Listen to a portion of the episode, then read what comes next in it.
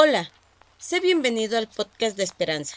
Te invitamos a pasar un tiempo especial en el que Dios traerá propósito y plenitud para tu vida.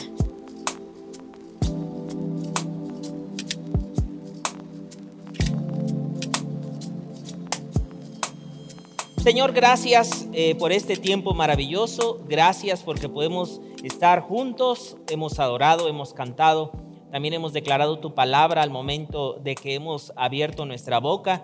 Y lo que dice tu palabra, eso creemos. Gracias porque eres nuestro Padre, eres también nuestro proveedor. También te pedimos al inicio de esta serie que estamos comenzando, que tú abras nuestro entendimiento, traigas renovación a nuestra mente.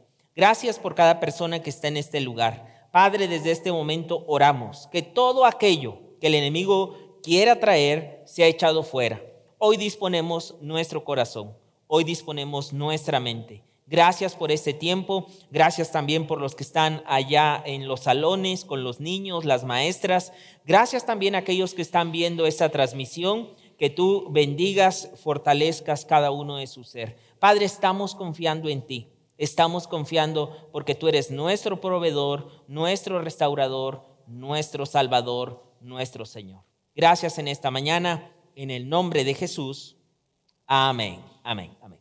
Muy bien, pues hoy vamos a iniciar, hoy vamos a iniciar una serie, como ya usted lo, lo acaba de ver, que se llama Buenas Finanzas, una serie que se llama Buenas Finanzas. Ya viene el buen fin también, ¿verdad? Al, al final de este mes y queremos que todos estemos bien preparados. Ah, ya viene también el fin de año y no queremos que usted llegue este año en deudas. Eh, que llegue usted eh, enojado, peleado. Como bien lo decía el video, un gran porcentaje de pleitos, de estrés, de eh, situaciones que nos roban la paz de Dios es el área financiera. Es decir, esta área puede llegar a convertirse en un área en el cual nos roba toda la paz que Dios quiere darnos a nuestra vida. Yo puedo estar aquí cantando, adorando, pero si llevo malas finanzas, de repente digo, pero el gasto, ya hoy, hoy es domingo, hoy el cobrador sabe que voy a mi casa y me va a agarrar, va a llegar el de Copper, el de Electra, el de, bueno, y ahí empieza el de ropa, el de que no tengo, vienen gastos. Y, y aunque uno sale de este lugar, esto, por eso Jesús nos decía, ten cuidado con el dinero, porque el dinero se puede llegar a convertir en un amo y ese amo te puede llegar a robar muchas cosas que Dios te quiere dar. Por eso, este mes vamos a estar hablando acerca de buenas finanzas. Y quiero empezar hablando con el primer tema, con el primer tema. Y ese primer tema vamos a hablar acerca de Dios quiere prosperarme. Hoy vamos a estar hablando acerca de eso, cómo Dios quiere prosperarme. Déjame explicarte un poquito que desde hace un tiempo para acá, la palabra prosperidad tomó una connotación o una definición no tan buena porque hubo un gran abuso de esta palabra. Es decir, hubo, ha habido diferentes etapas o tiempos. En un inicio fue el extremo de decir, si, si eh, Dios me ama solo si soy pobre. Pero de un tiempo para acá se puso de moda el otro extremo de decir, solo Dios me ama si yo soy rico o si yo soy próspero. Y entonces se fueron a dos extremos, incluso hubo un extremo que empezó a llamársele el Evangelio de la Prosperidad. Y el detalle del Evangelio de la Prosperidad es que lo único como tal que se buscaba era el enfoque, y creo que estaba más cercano a algo que Jesús dijo acerca del amor al dinero. O sea, todo era enfoque hacia el dinero, todo era enfoque hacia finanzas, todo era enfoque hacia cosas materiales. Pero quiero explicarte que no porque haya estos dos extremos, nosotros vamos a anular lo que dice la palabra de Dios. Por ejemplo, nosotros vemos a Dios hablándole a Josué, diciéndole que nunca se aparte de su boca la palabra de Dios y le dice que medite de día y de noche.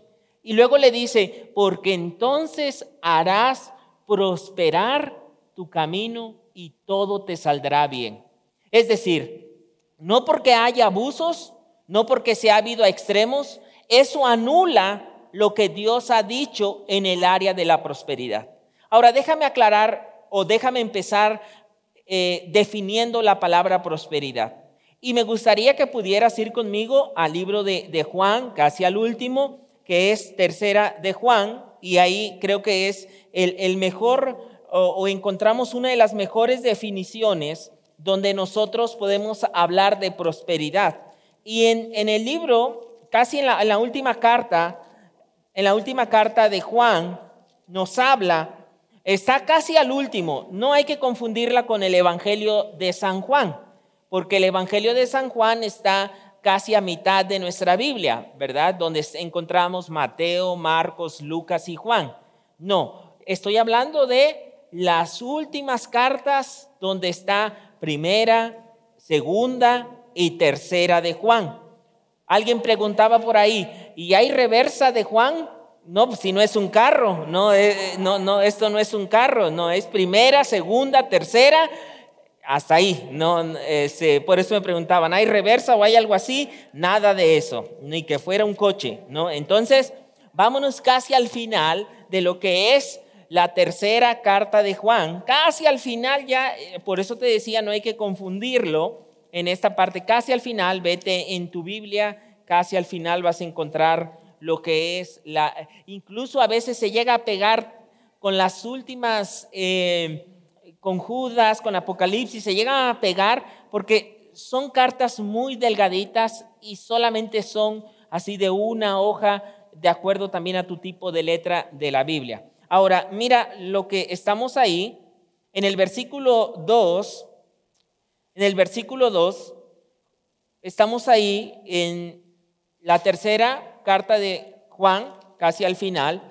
Aquí no te tengo que decir qué capítulo es, porque pues no hay capítulo 2, capítulo 3, capítulo 4, solo estamos hablando de este capítulo. Entonces, casi al final, casi al final, vemos esto que creo que es una buena definición de la palabra prosperidad. Y dice así, si ya estás ahí conmigo, lo vamos a leer, pero si no, también puedes estar en tus pantallas. Quiero invitarlos también a que, como lo hicimos en la serie pasada acerca de la batalla es real, quiero invitarlos a que esta serie que vamos a comenzar también podamos nuevamente seguir practicando acerca de la Biblia escrita. Y entonces te voy a pedir de favor, si tú tienes una Biblia escrita, que te la traigas. Tráitela para que sigamos manejando la palabra y entonces tú agarres más práctica. Yo te felicito porque traigas eh, tu Biblia electrónica y también la vas a poder usar si no traes la Biblia eh, escrita. Pero yo quiero animarte a que tengas un buen manejo de las dos, tanto de electrónica como de escrito. Entonces, tráetela y si también tal vez tu vista no alcanza a ver porque es muy pequeña, entonces ahí van a estar las pantallas, las pantallas. Ahora mira lo que dice. Amado, yo deseo que tú seas prosperado en todas las cosas, que tengas salud, así como prospera tu alma. Voy a volver a, repetir esta y me gustaría eh, que la volvieran a leer todos, pero ahora sí que tú me acompañaras, si ya lo tienes ahí. Muy bien, esta creo que es una de las mejores definiciones cuando hablamos acerca de la prosperidad. Es decir, cuando hablamos de una prosperidad, hablamos de áreas integrales, lo que es tu espíritu, lo que es tu alma y lo que es todo, todo, tu, todo lo físico, todo tu cuerpo, toda la sanidad. Por eso dice ahí tu salud, que tengas salud.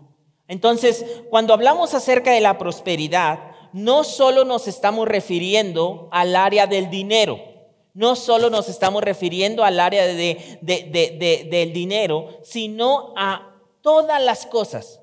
Porque yo puedo tener todo el dinero, pero si estoy enfermo, ni todo el dinero me va a alcanzar para tratarme esa enfermedad. Entonces, algo que nosotros vamos a hablar es que la prosperidad tiene que ver en todas las cosas, como dice aquí. Prosperar en esa alegría con mi familia, poder divertirme eh, con mi familia, poder tener momentos de paz.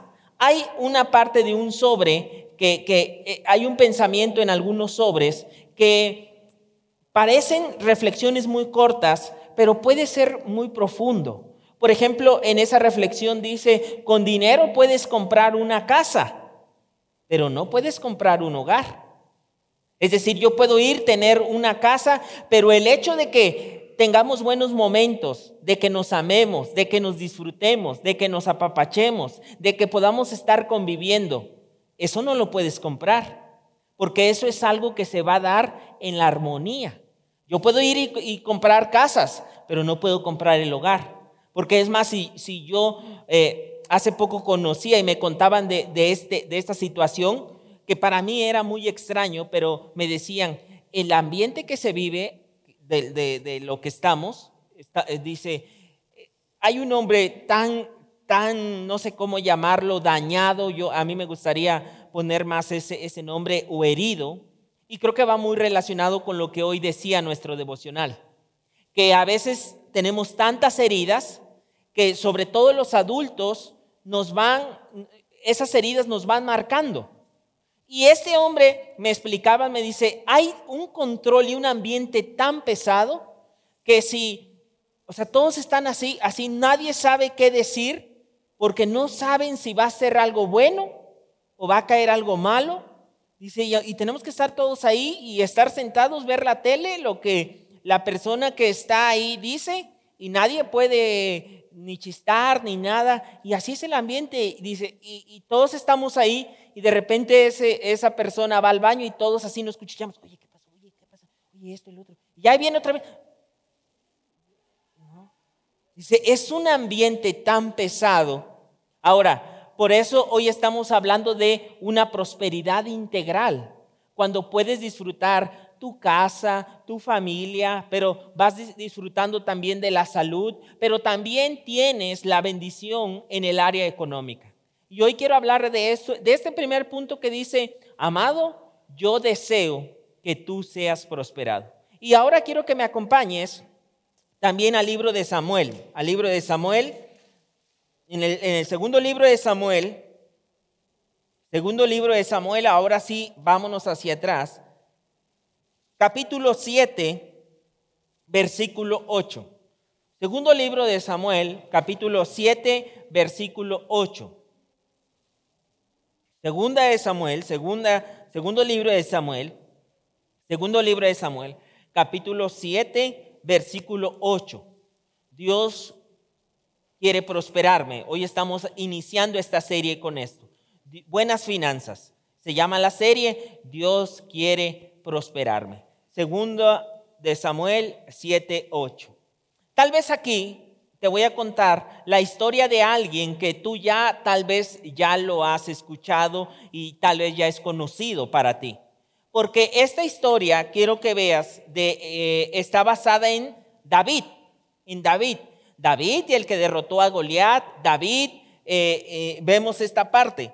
En esta parte dice esto, hay un profeta que se llama Natán, hay un profeta que se llama Natán, y este profeta se va a encontrar con David. Lo va a ver. Dios, quiero que veas esto. Natán y David tienen una conversación, tienen una plática, donde, mira esto, David le propone a Natán que él quiere, él anhela construir un templo para Dios. Y ellos tienen una conversación, haz de cuenta que está Natán y David, y David le está diciendo a Natán, oye Natán, pues tú eres profeta. Fíjate que estoy pensando que yo quiero construir un templo para Dios. ¿Sabes por qué? Porque en ese momento no había un templo. Lo único que había era algo que se llamaba tabernáculo. Y un tabernáculo era como una carpa que se armaba en medio del desierto y, luego cuando se movía la nube tenían que desarmar y ahí se llevaban la carpa, digamos, era una carpa sagrada, no era cualquier carpa, pero las nuevas versiones, cuando tú lees la Biblia, Reina Valera, Reina Valera le pone tabernáculo, pero las nuevas versiones lo traducen como una carpa, pero no era cualquier carpa. Era una carpa sagrada. Y entonces levantaban la carpa y entonces tiene la plática lo que es David y Natán y le dice, oye, estoy pensando, no está bien que todos los demás tengamos un lugar especial y no haya un lugar especial. Y entonces, Natán le dice así de, de bote pronto, le dice a David, me parece buena idea, hazlo. Y entonces Natán esa noche se va a dormir y cuando está durmiendo Natán, Dios le empieza a mostrar y le empieza a hablar a Natán. Y le empieza a hablar acerca de quién crees. De David. Le empieza a hablar acerca de David. Imagínate que, que alguien más le empezara a hablar o a un profeta acerca de tu vida y decir, mira, tiene tal corazón, hace esto, hace el otro. Y entonces Dios le empieza a hablar acerca de, le empieza, le habla a Natán para que le vaya a hablar a David. Y entonces en el versículo 8 le dice esto. Ahora pues, dirás así a mi siervo David. Así ha dicho Jehová de los ejércitos yo te tomé del redil. Quiero que veas esta parte. Yo te tomé del redil. Si tú recuerdas un poquito, cuando fueron y que iban a ungir a David, David no fue convocado para que él fuera elegido el rey. Él no fue. Llegó como tal Samuel, porque Samuel iba a ungir al rey, pero llamaron al papá y entonces el papá trajo a sus hijos, pero no trajo a David. A David lo habían dejado cuidando las ovejas. Fíjate qué increíble, porque iba a salir el, el próximo rey de toda una nación, pero ni siquiera el papá había creído que David fuera a ser un buen candidato. Es como decir, mira, tú échanos la mano, va a venir alguien importante, tú cuídanos las ovejas, ustedes sí cámbiense, pónganse bien, listos porque hoy va a haber un rey de mi casa. Pero ni siquiera el papá había considerado como un candidato a David. Ni siquiera su papá, ni siquiera él. Y ahora va a haber situaciones que tal vez tú y yo llegamos hoy en la vida que muchas veces no creen en lo que nosotros podemos hacer. Así pueden creer de otros, pero así de decir, de tal persona, pues no se le ve, no se le ve potencial, no se le ve eh, que tenga esa, ese porte. Y entonces Dios le recuerda a Natán y le dice, yo te tomé del redil.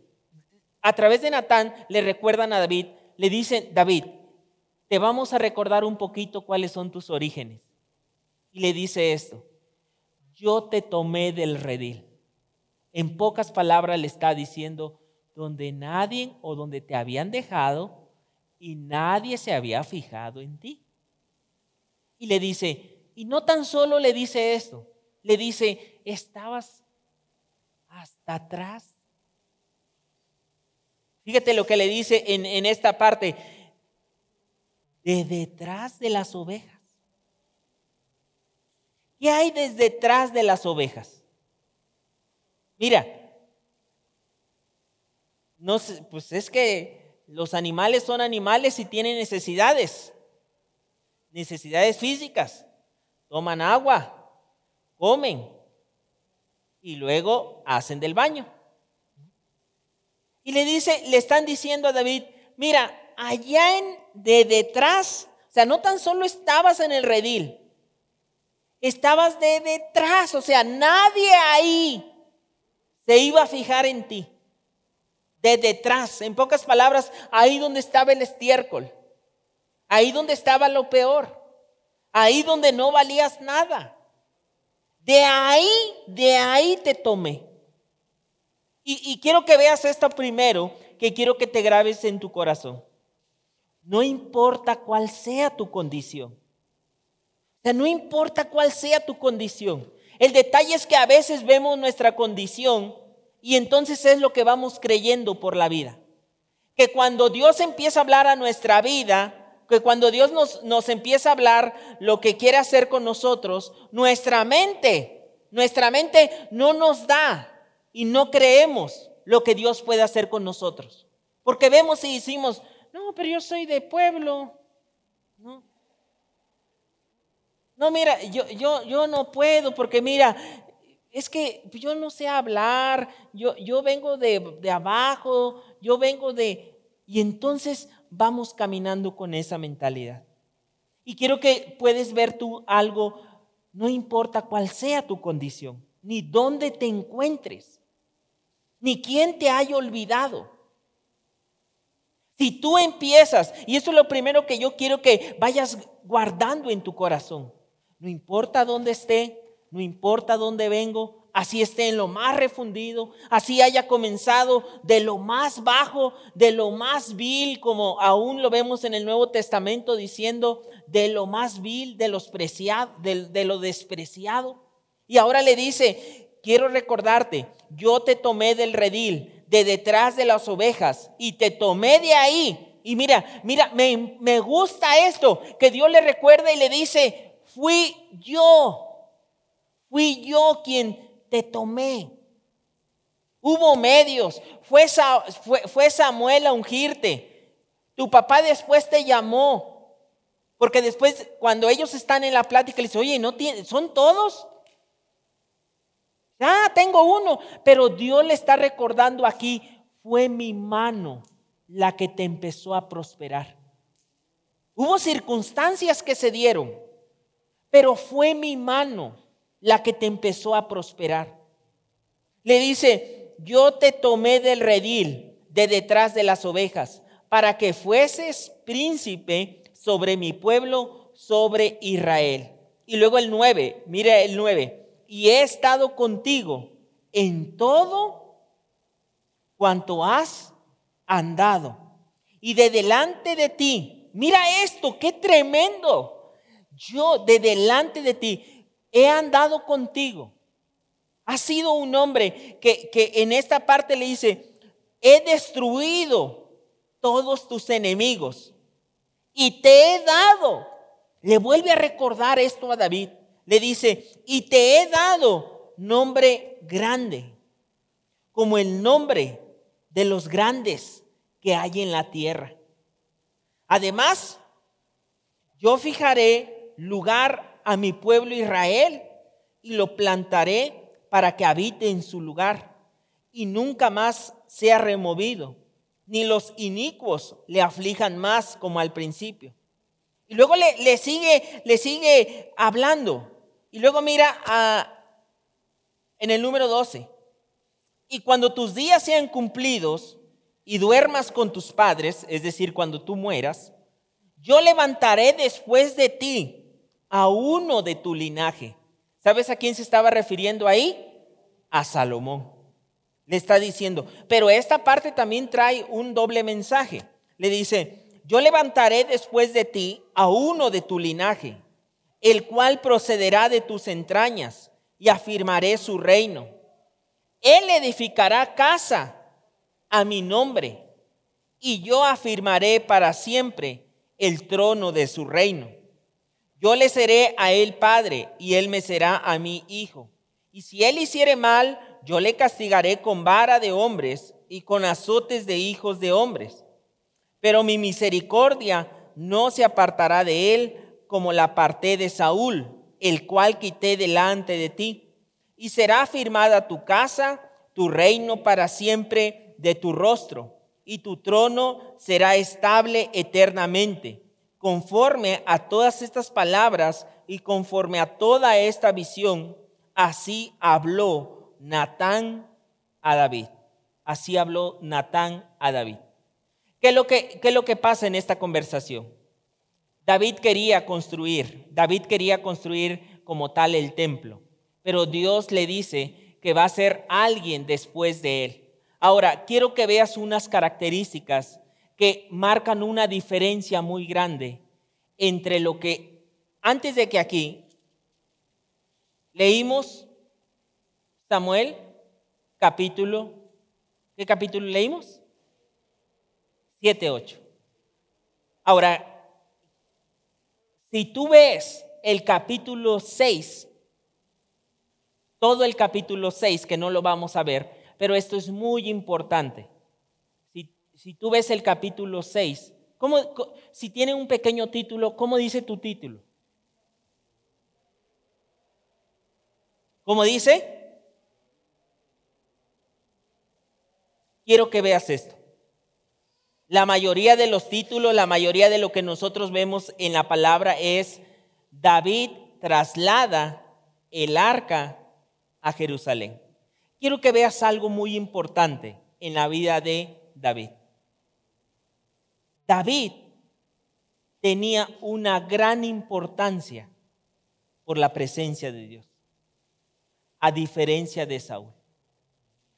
El último rey que fue antes de él, bueno, el primero y el último, que fue Saúl, no le dio importancia a la presencia de Dios.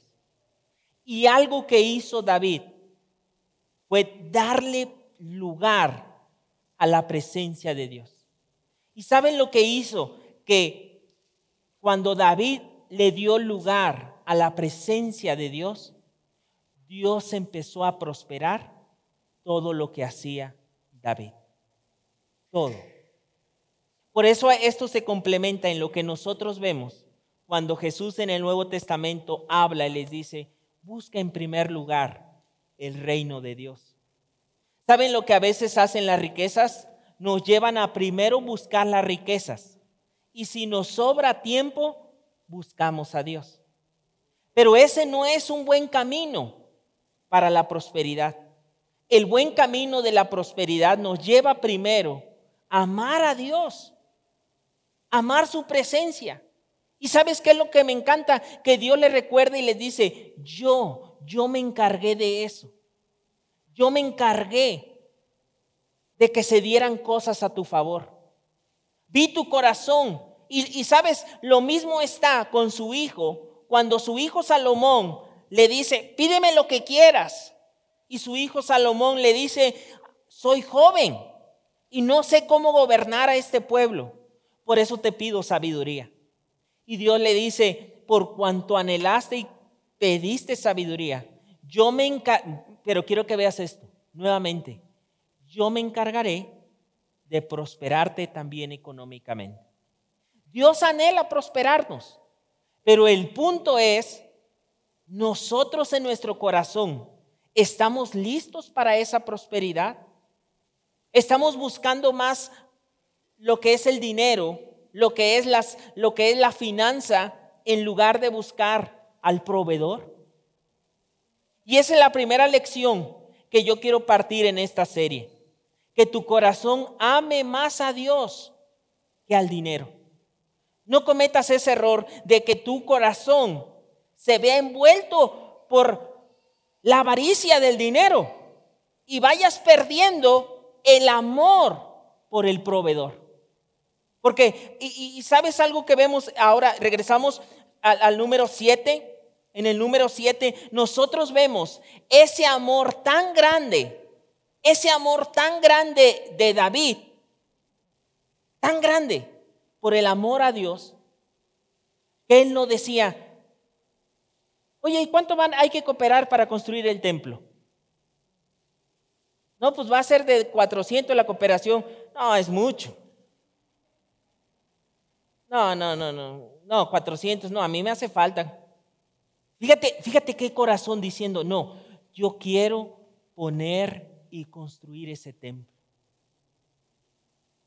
Fíjate qué amor por Dios de decir, ¿cómo es posible que yo viva bien y el lugar de la adoración no haya ni un lugar.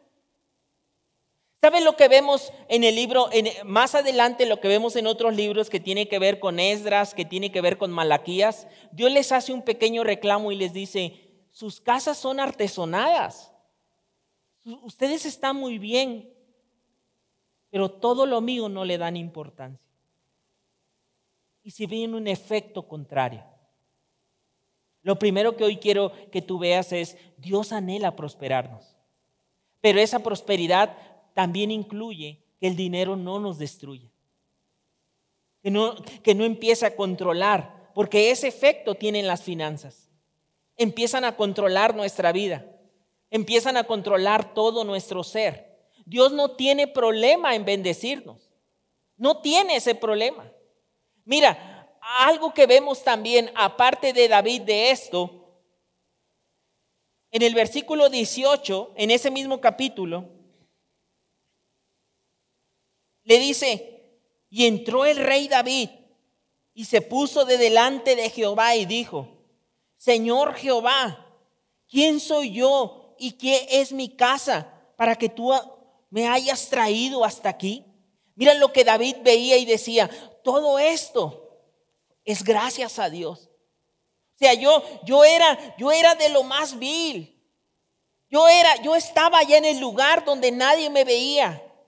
Yo estaba, y si te soy más específico, allá en el estiércol limpiando e-, el estiércol de las borregas. Pero he visto tu mano. Tu mano ha sido la que me ha prosperado, Señor. Y le dice, y, en esta parte dice, ¿y aún te ha parecido poco esto, Señor? Pues también has hablado de la casa de tu siervo en lo que está por venir. Le sigue, le, sigue hablando. Y luego, eh, ya en la, parte, en, la, en la parte del 28, le dice, ahora pues Jehová Dios, tú eres Dios y tus palabras son verdad. En el Salmo 24, una de las cosas que vemos en el Salmo 24 es todos aquellos que a lo mejor han tomado un curso de mayordomía.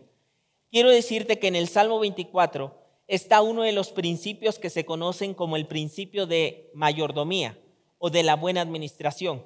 Y el Salmo 24 dice esto, de Jehová es la tierra, su plenitud y los que en él habitan. El Salmo todo, todo, todo, ah, mira, ahí está. Este es un salmo que es un principio de mayordomía. ¿Sabes por qué? Porque primero reconoce que de Dios es todo. Todo es de Dios. Todo. Nosotros solo somos administradores. Todo es de Dios.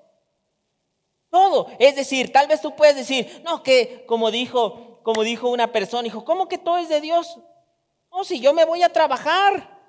Yo me lo gané con el sudor de mi frente. Bueno, sí, ¿y quién te dio las fuerzas? ¿Quién te dio la vida? ¿Quién te dio? Mira, hay un rey que se llamó Nabucodonosor. Y cuando a Nabucodonosor se le subió un montón el orgullo, lo único que dijo Dios es, bueno, esto no lo dijo Dios, esta versión te lo digo yo, ¿no? Eh, la parte de decir, mira, vamos a quitarle un tornillito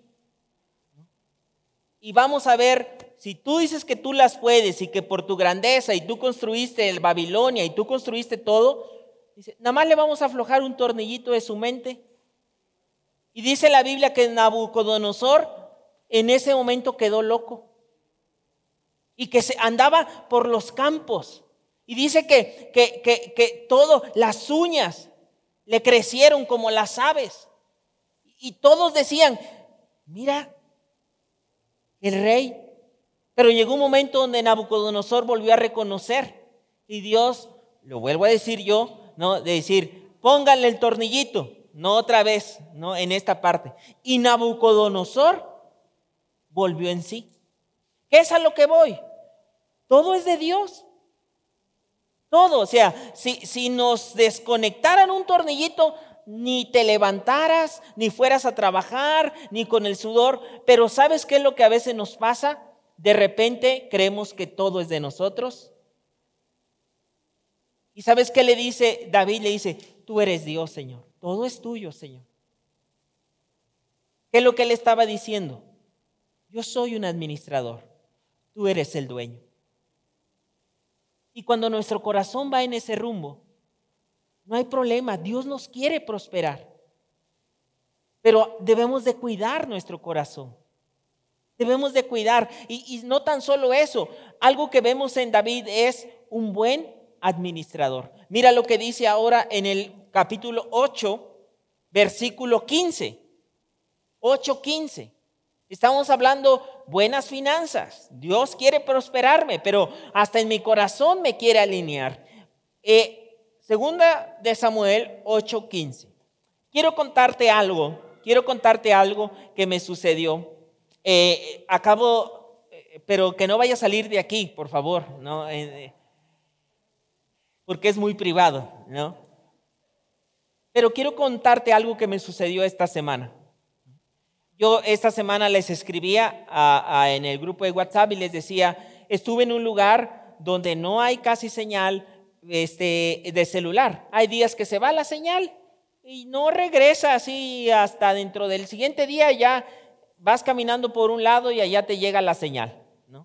Y yo, yo escribía esto, es un lugar donde no tienes muy buena señal del celular, pero tienes la mejor oportunidad para tener la mejor señal con Dios. Porque como no hay mensajes y quieres cargar algo y no se carga, hay un momento que te fastidias y dices, pues hay que se quede, el, mejor guardo el celular en un lado y ahí lo voy a agarrar cuando ya me vaya. Y déjame contarte algo muy personal. En, en un momento que yo estaba haciendo algunas cosas, empecé a meditar y dije, oye, tiene varios días que no tengo sueños. Algo que, hace algún tiempo yo le decía al Señor, Señor, pero ¿por qué pones tantos sueños en mi vida? O sea, cada día venían sueños y, y muchas cosas. Y entonces yo noté algo y me quedé meditando y dije, oye, tiene semanas que yo no sueño nada. Y entonces tuve, tuve un tiempo y le dije, oye Señor, no, yo, perdóname, yo sé que tiempo atrás yo te dije, oye Señor, ya déjame dormir. ¿No? O sea, hay, sueños y luego me despierto y hay sueños que, que, me agarran así de decir, así de decir, esto está pasando y, necesito orar. Y un momento, y, y, yo quiero pues ser muy vulnerable, lo que yo dije, porque fue algo que yo dije, dije, Señor, ya déjame dormir. Sueños de esto, sueños del otro. Y entonces ahora que, que cesaron los sueños, oye Señor, ¿y qué pasó con los sueños? ¿No? Y hubo un momento donde mi corazón fue, oye, pues, ¿qué pasó? Y Dios empezó a hablar y decir, primero no son tuyos. O sea, ni creas, ni creas que esto es algo tuyo. Y otra cosa que empezó a hablar a mi corazón, es decir, ¿y por qué estás como Jonás cuando le sequé la calabaza? Porque si tú lees el libro de Jonás, dice que Jonás se enoja porque estaba debajo de, una rama y en ese momento le secan la rama, ¿no? Y Jonás se enoja. Y Dios le dice, ¿y por qué no te enojas por la misma gente en Nínive que se pierde? Y estás más enojado por esta rama. Y entonces Dios en estas semanas, por eso digo, te calibra de una gran manera. Y yo le decía a mi esposa, qué padre, cada uno de nosotros, los que están tomando cursos ahorita, y hay unas actividades donde, donde nosotros invitamos a la gente que tenga pequeños retiros, porque en esos pequeños retiros te vuelve a calibrar Dios a tu corazón. Y entonces algo que Dios me recordaba es, tú solo eres administrador de, de, todo lo que tienes. No eres dueño de nada. Y que no se te suba y que nada de esto, porque tú eres administrador.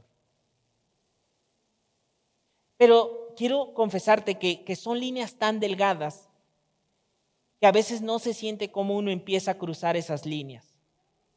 Y el día de mañana podemos creernos dueños y creer que es por nosotros que tenemos lo que tenemos. Y entonces eso nos empieza a descartar como buenos administradores. Y eso también sabes que es lo que hace que se empieza a cortar la bendición. Y ahora te quedes en tus propias fuerzas, pero sin la bendición de Dios. Sin la prosperidad de Dios y solamente en tus propias fuerzas.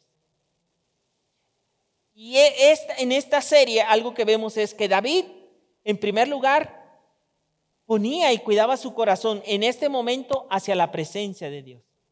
Y luego vemos esto en el 8.15, dice, y reinó David sobre todo Israel. Y quiero que veas la siguiente palabra, dice, en esta parte, y David administraba. Quiero que veas que aunque David era un gran hombre de Dios, también tenemos a un gran administrador. David administraba. Y ahí va el primer consejo que hoy nos daban de decir, gasta menos de lo que ganas. O sea, no te gastes todo. O sea, si, si ya cuando tú recibes, ya está todo, o sea, ya, ya ni siquiera es como que decir, pues ya está todo fuera aquí de, de, ya está destinado y ya no va a haber nada. Estamos hablando de ese buen consejo de decir, a ver, vamos, empieza a llevar un registro. Porque a lo mejor, mira, mira, qué importante es calibrar nuestro corazón con el corazón de Dios. Porque a veces queremos apantallar a gente que ni te ama. Queremos apantallar a gente que ni siquiera se fija en ti. queremos llevar un estilo de vida que no corresponde a nuestra etapa.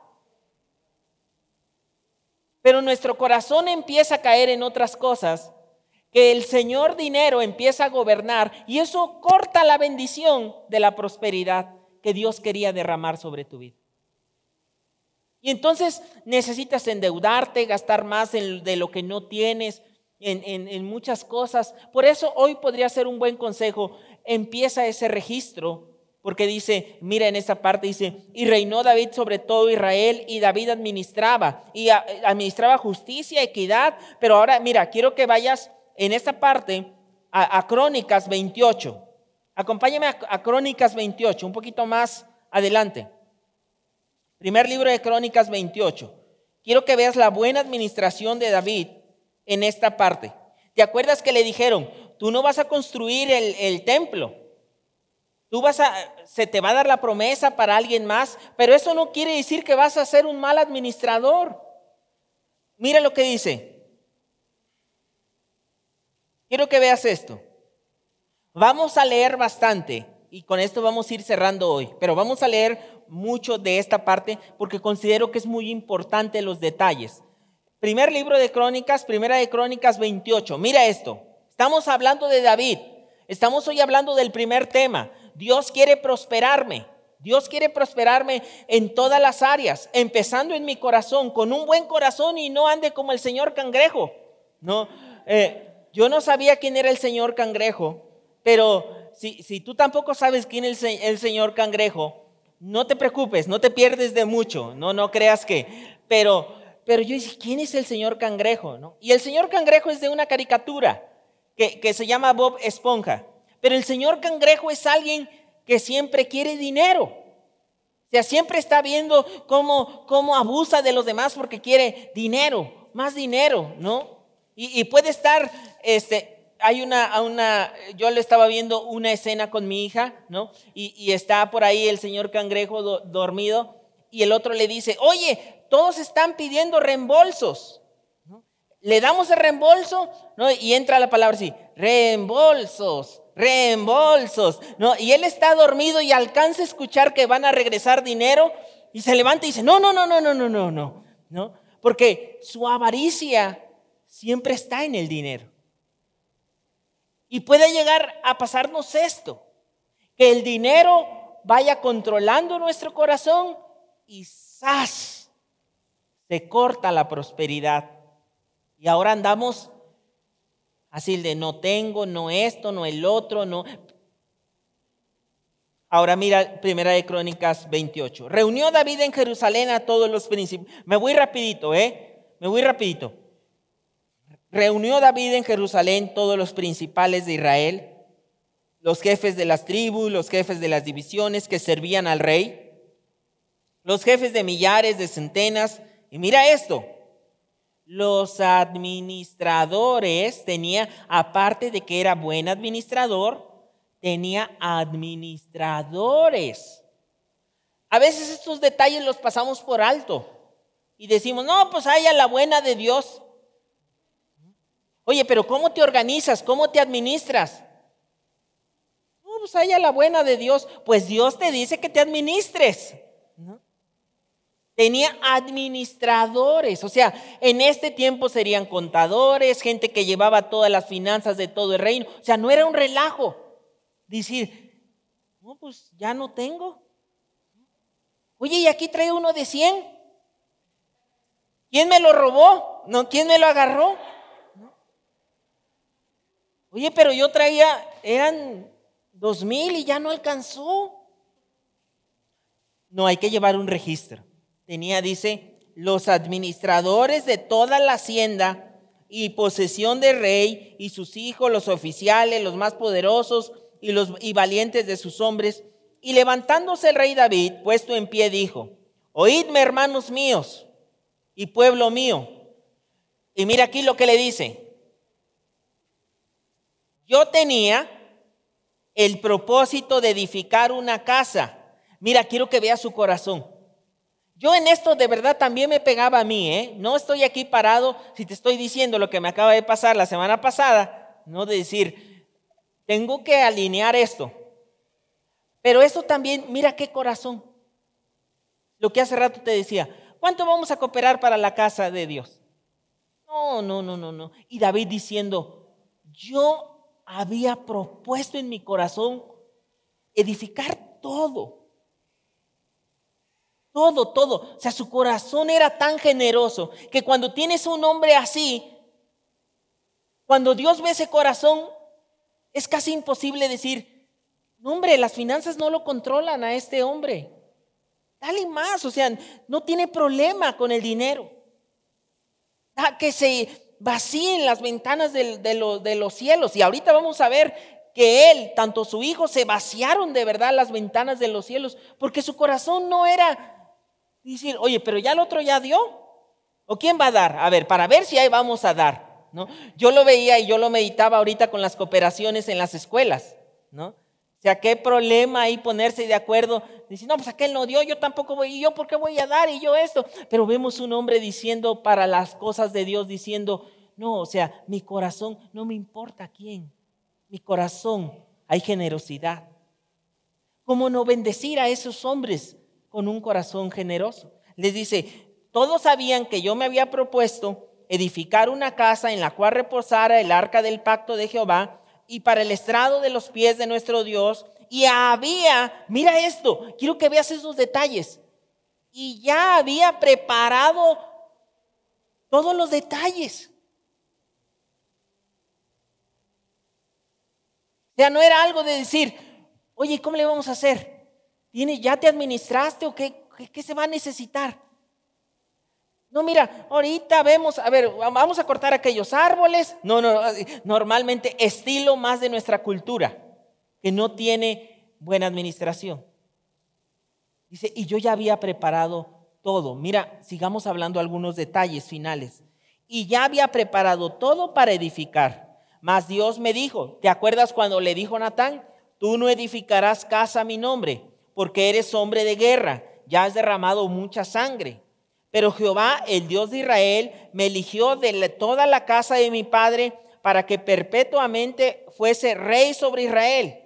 Porque a Judá, y, él sigue, hablando, le sigue contando y en el versículo 6 le dice, y me ha dicho, ahora, ahora pues, mira lo que le dice, en el versículo 9 le empieza a dar consejos a Salomón y le dice, Salomón, te voy a pasar claves de prosperidad, ¿eh? Te voy a, pon mucha atención, hijo. Y imagínate a nosotros, ¿no? Yo, yo imagino, dándole claves de prosperidad a nuestros hijos. No andes compartiendo con nadie. ¿no? Y tú andas ahí repartiendo y dando cosas. No, guárdeselo usted. ¿no? El dinero no se da en los árboles. No, en esa. y enseñando a alguien más así como dice, ¿qué? No hay que dar. No, pues qué. No, imagínate consejos de prosperidad para nuestros hijos, ¿no? En, esa, en esa parte. Y, pero mira, vamos a ver qué le dice. Le dice, y tú, Salomón, hijo mío, reconoce, fíjate las primeras características que le dice. Hijo, reconoce al Dios de tu Padre. Sírvele con corazón perfecto. O sea, sírvele con todo tu corazón, hijo. Está diciendo a Salomón, todos están ahí presentes. Sírvele con todo, hijo. Le dice, y con ánimo voluntario, que no te obliguen, hijo. O sea, que no te tengan que, que decir, ni así forzarte, hijo. Que tu corazón sea todo hacia Dios, con un corazón voluntario. Y me impacta esto, ¿saben por qué? Porque a veces vuelvo a repetir, nosotros nos vamos mucho en que decir, a ver, ¿quién más? ¿Quién más va, a servir? Si no, uh, nadie va a ir. ¿Quién va a hacer esto? Luego dice, con ánimo voluntario, porque Jehová escudriña, ¿qué dice ahí? Dice, hijo, tú solo te vas a engañar, porque Dios mira el corazón. Y Dios puede ver si tu corazón está controlado por las riquezas, si está controlado por la apariencia, si está controlado por otras cosas. Y luego le sigue hablando y le dice, Dios escudriña los corazones de todos y entiende todo intento de los pensamientos. Si tú le buscares, lo hallarás, mas si lo dejares, también me he dado cuenta de esto. Si tú no lo honras, y en otra parte, ¿sabes qué le dijo a Saúl? Le dijo, yo honro a los que me honran. Le sigue hablando y le dice, mira pues, ahora Jehová te ha elegido para que edifiques casa para el santuario. Esfuérzate y hazla. Y David dio a Salomón, mira esto, quiero que veas, y en esto nos vamos a quedar, quiero que veas a continuación cosas administrativas que David le dio a Salomón. Él hubiera dicho, él fácil hubiera dicho, ¿quién va a construir la casa? ¿Quién va a construir el templo? Salomón, ah, pues él que se esfuerce, ¿no? Yo no tengo por qué hacerle su trabajito. Que empiece de cero, como a mí me costó. Y a veces, créeme lo que a veces esa es nuestra cultura y nuestra mentalidad. Pero mira, quiero que veas que si lo observas muy bien, en parte de esa mentalidad. No te vayas a enojar conmigo, no decir, no, pues ahora ni le hablo, no en esta parte. No, pero quiero que veas, es algo que a todos nos puede pasar. Pero si ves ese tipo de mentalidad, hay, para que no te enojes tanto, un poco de egoísmo. Por no decir muchísimo. De decir, no, si a mí me costó no hay generosidad de decir, tú puedes empezar desde acá, hijo. no es necesario que empecemos desde cero. Luego le dice esto. Y David le dijo a Salomón, es Mira pues ahora que Jehová te ha elegido para que edifiques casa para el santuario. Esfuérzate y hazla. Y David dio a Salomón su hijo el plano del pórtico de Salomón y sus casas, sus tesorerías, sus aposentos, sus cámaras y la, casa del propiciatorio. Asimismo, el plano de todas las cosas que tenía en mente para los atrios de la casa de Jehová, para todas las cámaras alrededor de las tesorerías de la casa de Dios, para las tesorerías de las cosas santificadas. Y luego mira, primero le da todos los planos y les dice, hijo, aquí hay planos. Pero no tan solo le da planos. Luego le dice en el versículo más abajo, le dice el 14. Y le dio oro. Y le dio oro en peso para las cosas de oro para todos los utensilios para cada servicio y plata para en peso, para todas las cosas de plata, para todos los utensilios de cada servicio. 15. Oro en peso para los candeleros de oro. Mira lo que ya David había dicho. Va a haber candeleros, van a ser de oro, va a haber utensilios, van a ser de plata. Y para sus lámparas, el peso del oro para el candelero, para las lámparas. Así, 16. Asimismo dio oro en peso para la mesa de la propiciación, también oro puro para los garfios, para los lebrillos, para las copas. ¿Te acuerdas que cuando vemos en Salomón utensilios, platos, todo de oro? Todas estas cosas, mira 19, todas estas cosas me fueron trazadas por la mano de Jehová, que me hizo entender todas las obras del diseño. Hoy quiero cerrar con esto. Dios no tiene problema en prosperarte. Es más, Dios quiere, como dice Juan, amado, deseo que seas prosperado. ¿Cómo está tu corazón? ¿Cómo está tu administración? Si algo hoy vas a salir de este lugar que tú puedas decir, Señor, alinea mi corazón y que empiece a ser un buen administrador. ¿Cómo te van a dar más si lo poco que te dan está mal administrado? ¿Cómo te van a dar más si en lo poco que te dan te anda controlando? Pero Dios no tiene problema con bendecirte más. Vamos a orar. Muy bien, este es el inicio de esta serie. Buenas finanzas. Señor, gracias en esta mañana, gracias por este tiempo, gracias por esto que tú estás hablando de nuestra vida, que estás hablando de nuestro corazón. Hoy salimos de este lugar con la convicción, en primer lugar en nuestro corazón, que todo es tuyo, todo es tuyo. Gracias, gracias por todo lo que nos das y te pedimos que nos ayudes a ser buenos administradores. Gracias por este tiempo. Gracias maravilloso Señor. Esperamos que este mensaje te ayude con tu desarrollo. Comparte este podcast con tus familiares y amigos. Puedes seguirnos en Facebook, Instagram y YouTube como Esperanza. Los links están en la descripción de abajo. Hasta la próxima semana.